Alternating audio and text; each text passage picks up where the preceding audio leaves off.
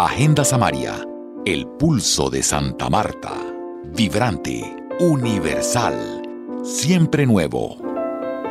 Bienvenido a esta nueva experiencia sonora del podcast de Agenda Samaria, el registro de las actividades culturales que en esta curiosa época de pandemia significan reactivación pero para los artistas más que la posibilidad de enfrentarse a una propuesta comercial, como es el caso de la artista plástica Ana María González, creadora de este evento de arte que ha venido realizando durante tres años en un conocido centro comercial de la ciudad. El evento denominado Arca va por la tercera versión y ha sido calificado por la Secretaría de Cultura del Distrito como un evento de ciudad.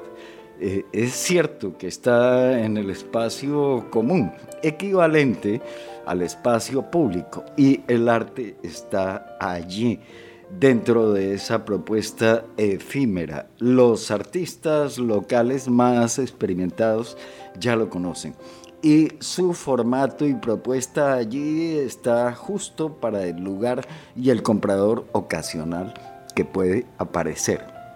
Pero también en esta oportunidad se ha logrado llegar a artistas más allá de la frontera de Santa Marta o de la región y se han venido a explorar, a buscar opciones de vida mostrando su arte como primera opción.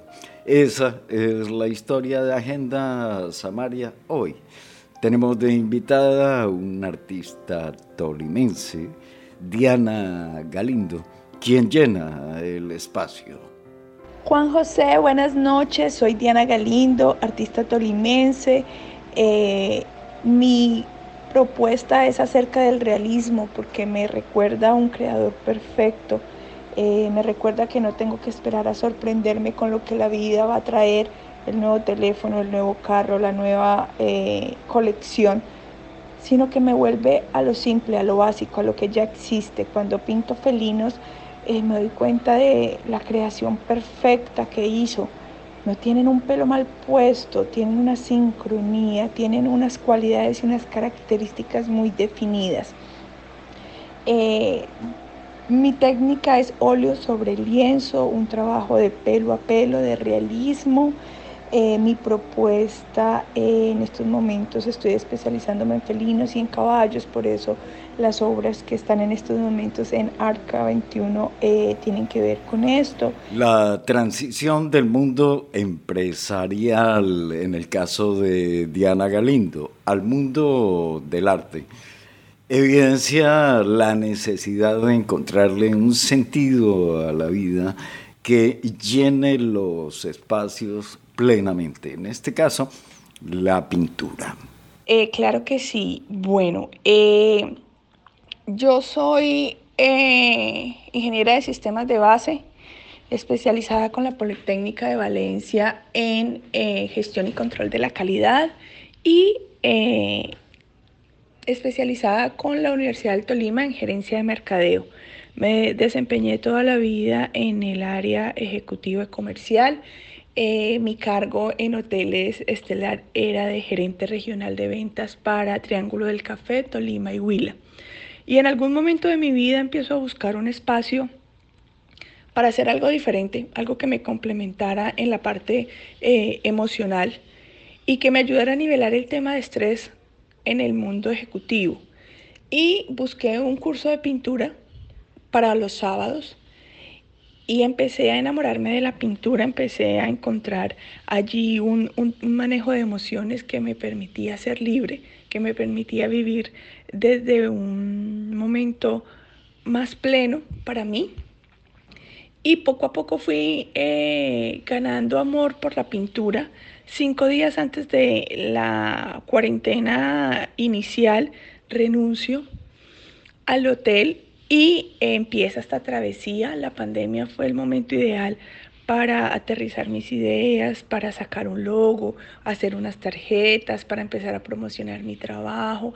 Y poco a poco he ido buscando espacios como Arca 21 eh, para ir mostrando mi trabajo, para ir haciendo un poquito más eh, difusión acerca de lo que hago.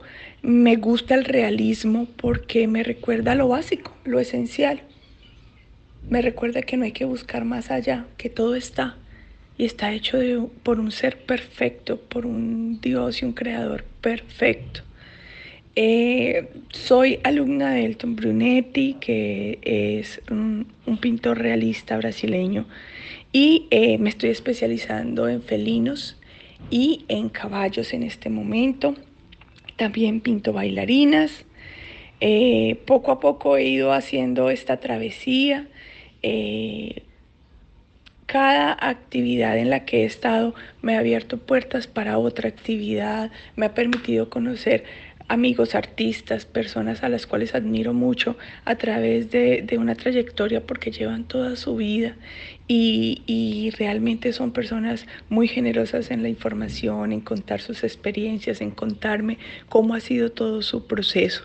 Eh, personas muy familiares, muy amables, y bueno, me siento muy agradecida con Santa Marta por recibir mi obra, por eh, permitirme esta experiencia. Esa es la actitud de los artistas expresada por Diana Galindo, quien es la encargada de abrir esta versión cuando usted ingresa por cualquiera de las puertas al centro comercial Buena Vista, se va a encontrar de frente con su obra con sus felinos y su realismo. Muchas gracias, Diana, por tu tiempo con Agenda Samaria. Gracias, Juan José. Para ti también un excelente día. Un fuerte abrazo y mil gracias. Antes del cierre de esta emisión del podcast de Agenda Samaria, tenemos una amable invitación en las voces de Willy Vergara y Armando Plata Camacho. Tú puedes patrocinar las producciones de Agenda Samaria.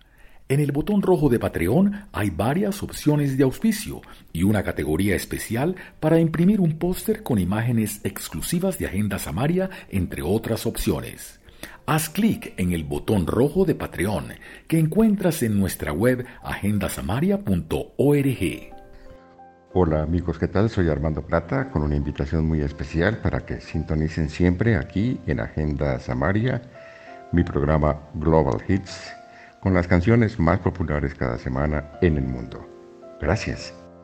Además de la artista Diana Galindo, se encontraban en la sede de la exposición el pensador samario Luis Camilo Laborde Brujes, eh, filósofo, profundamente místico y creador de una impresionante colección de mandalas, candidata ya a un récord Guinness en producción, pero eso es tema de otro informe de Agenda Samaria. De momento tiene exhibidas cuatro obras bellísimas allí.